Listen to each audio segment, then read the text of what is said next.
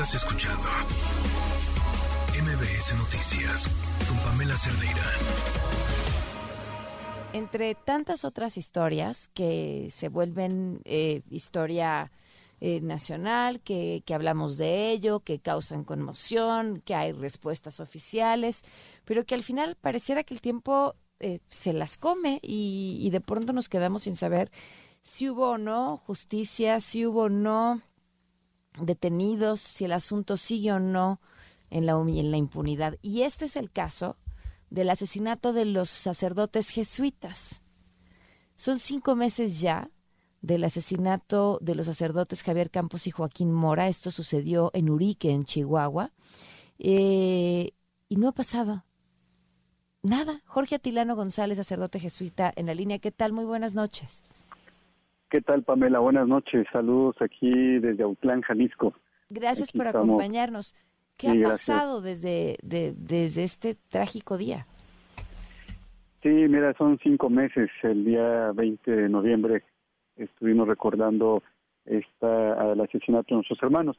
Pues comentarte, eh, ha habido una comunicación con la Fiscalía del Estado de Chihuahua. Eh, ha, han estado en comunicación constante con nosotros ellos lo que nos dicen que ha habido 21 detenidos eh, a partir del asesinato que están esperando que este invierno por la situación climática en la sierra eh, puedan tener eh, la aprehensión de del chueco eh, siguen ahí las búsquedas pero pues sí nos llama la atención que con la cantidad del ejército que estuvo en la zona porque ha disminuido pero fueron un mil elementos la gente que fue de la Guardia Nacional, la Policía del Estado y la Fiscalía, pues no se ha dado con él. Entendemos la geografía de la sierra que no es tan sencillo, pero sí eso nos ha llamado la atención. Ahora, de estos 21 detenidos, ah, ¿quiénes son estas personas? Porque, en, en fin, como, como quienes cometieron estos actos, o sea, como el autor material se identifica a uno, ¿no? Pues el autor materiales eh, ese no está detenido, sino eh, gente colaboradora y sí, eh, colaboradores cercanos, lo que nos han dicho de esta persona y que han debilitado la célula delictiva, las actividades económicas que tienen, porque es toda una red de complicidades, ¿va?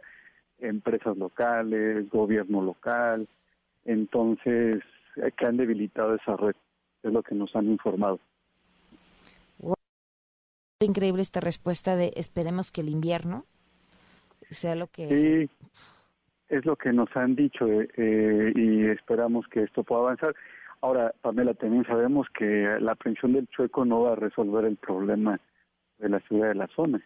Claro. Eso también lo hemos dicho este, al gobierno y, y creemos que se necesita pensar cuál va a ser la estrategia de seguridad de la Sierra Tarahumara.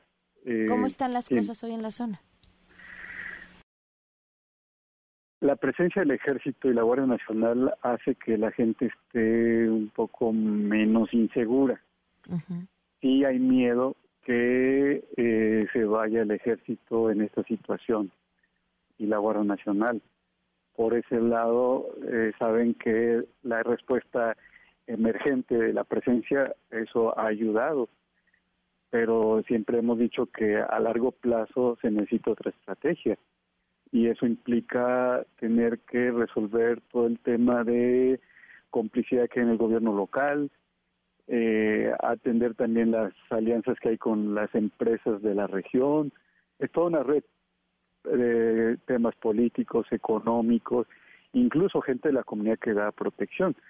Entonces, poder resolver este tema que se ha engendrado por décadas no es tan sencillo y es lo que ahorita estamos como pensando y reflexionando eh, cómo apoyar a la seguridad de la zona que no ponga en riesgo a la vida de los padres que siguen allá. Justo es complicado para nosotros, Pamela. ¿Por dónde, por dónde se empieza? O sea, ¿cómo, cómo, cómo, quitas un, un, tumor que está, eh, pues digámoslo de esta forma, que ya hizo metástasis en, en todo lugar, ¿no? Eso, eso, eso es, es una buena imagen. es un, tumor que ya abarcó muchas partes, entonces, ¿qué haces? Eh, eh, extirparlo, puedes echar a perder un cuerpo. Entonces, sí, eh, es, es complejo. Esto lo menciono para ver la, la complejidad de la, del problema y también los niveles que tenemos de, de corrupción, de impunidad, eh, sí, de complicidades, de alianzas, que eso es lo que ha permitido que, que operen estos grupos.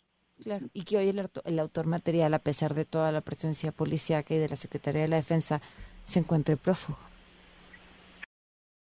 Pamela, esta situación que nos ha dolido mucho, nos ha indignado, pero también nos ha movido a hacer lo que podemos. Y como iglesia estamos impulsando los diálogos sociales por la paz, eh, que tiene tres partes. La primera parte es hacer los conversatorios por la paz, que se están iniciando en diferentes lugares del país. Hasta ahora hemos capacitado alrededor de 500 personas en diferentes lugares del país. Esa es la primera parte. La segunda parte son los foros sobre justicia y seguridad y todo esto que nos lleve a un encuentro que le hemos llamado el Diálogo Nacional por la Paz. Yo creo que la justicia nos invita a hacer cambios y eso es pues desde la base donde está nuestra posibilidad para poder eh, contribuir a la paz, a la armonía en nuestro país. Claro, y son quienes abiertamente pueden em, invitar al diálogo a cualquier persona, o sea, porque además tienen diálogos abiertos con cualquier persona, cualquier grupo, ¿no? Sí, los conversatorios están siendo más procesos de base con en iglesias, en las escuelas, la universidad. Eh, los foros serían más para actores locales, gobiernos locales, empresas, eh, sociedad civil organizada, eh, autoridades, policías. Y ya el diálogo nacional es lo que estamos preparando, las invitaciones para eh, poder eh, tener y que esto sirva para animar procesos de paz en el país, es lo, lo que nos interesa. Claro. donde hay posibilidades, ¿verdad? Pues sí. Pues, pues estaremos al tanto, ojalá podamos platicar después justamente sobre estos, estos diálogos y estos foros. Y muchas gracias por habernos tomado la llamada esta noche. Gracias, Pamela. Gracias, Saludos a la audiencia. Estás escuchando MBS Noticias con Pamela Cerdeira.